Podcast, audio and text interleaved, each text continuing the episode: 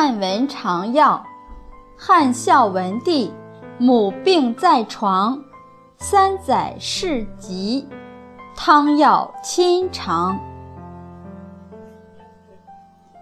汉文帝姓刘，名恒，是汉高祖刘邦的第三个儿子。他在位二十四年，重德治，兴礼仪，爱民如子。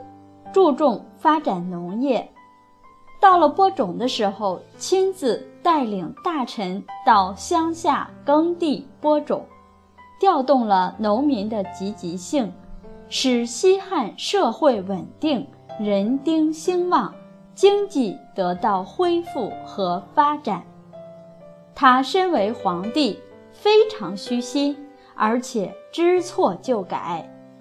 在位期间没有建新宫室，把省下的钱用来照顾孤儿和老人。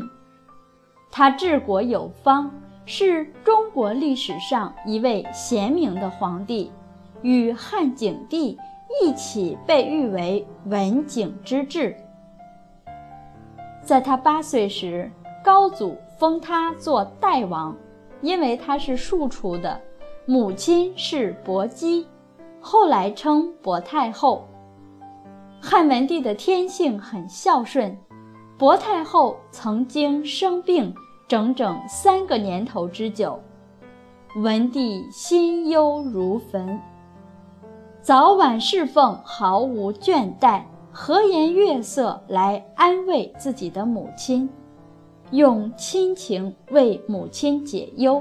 照顾得非常周到，夜间睡觉的时候衣不解带，每次端药都要亲自尝一尝之后再给母亲喝，可见汉文帝的至孝之心。